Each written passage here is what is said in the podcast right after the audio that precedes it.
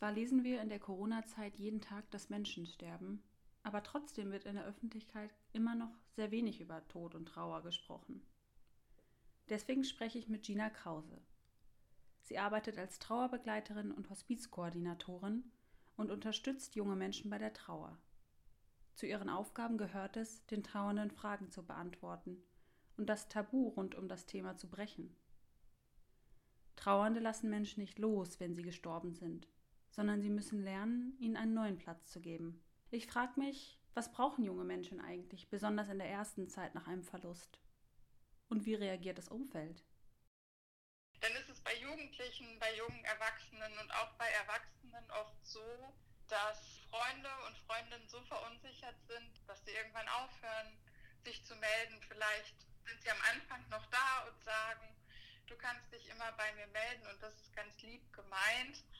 Aber eigentlich brauchen, glaube ich, die Trauernden jemand, der sich bei denen meldet und nicht nur in den ersten Wochen, sondern in den ersten Monaten und Jahren, weil es manchmal auch so lange dauern kann, zu begreifen, was das wirklich heißt, jemand ist gestorben und kommt nicht zurück.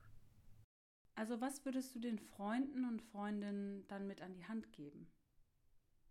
Freunden und Freundinnen, denen würde ich den, den Tipp geben, meldet euch immer wieder bei der Person auf der Art, die zu euch passt. Vielleicht ist es eine SMS, die einmal im Monat kommt mit Hey, ich denke an dich und vielleicht ist es ein Brief oder ein Telefonat und denkt auch an die Jahrestage, an den Todestag, an den Geburtstag des oder der Gestorbenen. Ich glaube, zu wissen, dass da andere Menschen sind, die da sind, ähm,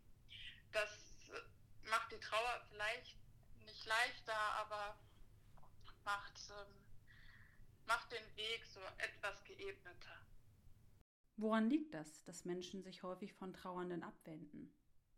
Am liebsten sind die meisten Menschen wahrscheinlich fröhlich. Und wenn man sich mit trauernden Menschen umgibt, dann springen die Spiegelneuronen an und wir werden selbst auch traurig. Und wie könnte vielleicht ein besserer Umgang mit Trauer in unserer Gesellschaft gelingen?